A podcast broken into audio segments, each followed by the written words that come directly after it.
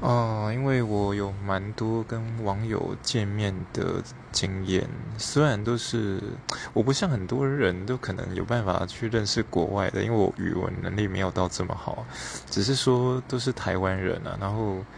呃，我觉得啊，见面的时候，嗯，一个感觉吧，因为通常如果呃外表不要太过。邋遢的太 over 的话，其实都是还蛮好做朋友的。还有一点就是，我我不知道你们会不会觉得，一个人的谈吐还蛮重要的，不用到说话非常好听啊，那个其实都是与生俱来的。就是说，如果讲话的内容就非常粗糙，或者是言之无物的话，你会不会觉得你们会不会觉得蛮打枪的啊？我个人是蛮会的。